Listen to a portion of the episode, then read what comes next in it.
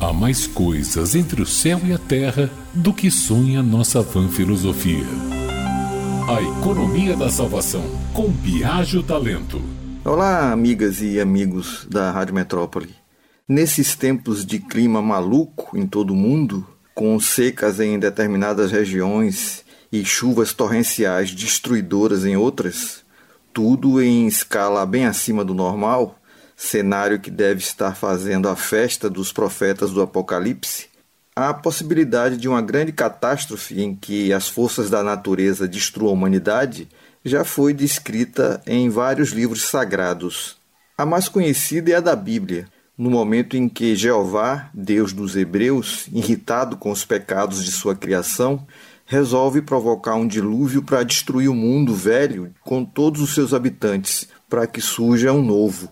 Apenas Noé, homem justo e bom, é poupado com sua família para repovoar a nova terra. Jeová o instrui a construir uma arca para que ele, sua família e casais de animais pudessem resistir ao dilúvio. Não é uma narrativa original. A destruição do mundo através das águas está presente em inúmeras culturas. A mais antiga conhecida até hoje encontra-se na epopeia de Gilgamesh, um texto sumério gravado na Mesopotâmia, mil anos antes do mais antigo livro da Bíblia, numa tabuleta de argila em escrita cuneiforme.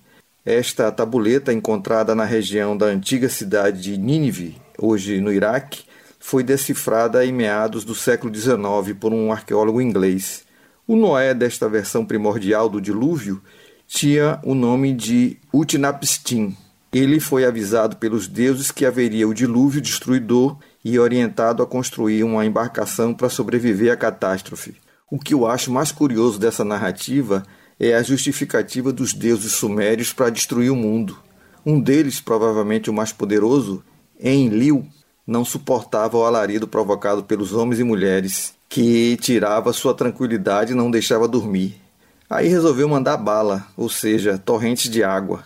Mas o sentido dessas narrativas de Apocalipse é justamente punir os pecados e a decrepitude da humanidade, para começar um novo mundo, de forma que a próxima geração que habitar a Terra não cometa os erros do passado. Se os deuses usarem esses mesmos parâmetros para avaliar a situação atual, colocando na balança os erros e acertos da humanidade, corremos o sério risco deles mandarem um novo dilúvio, se é que já não estão executando o plano. Viajo Talento, jornalista.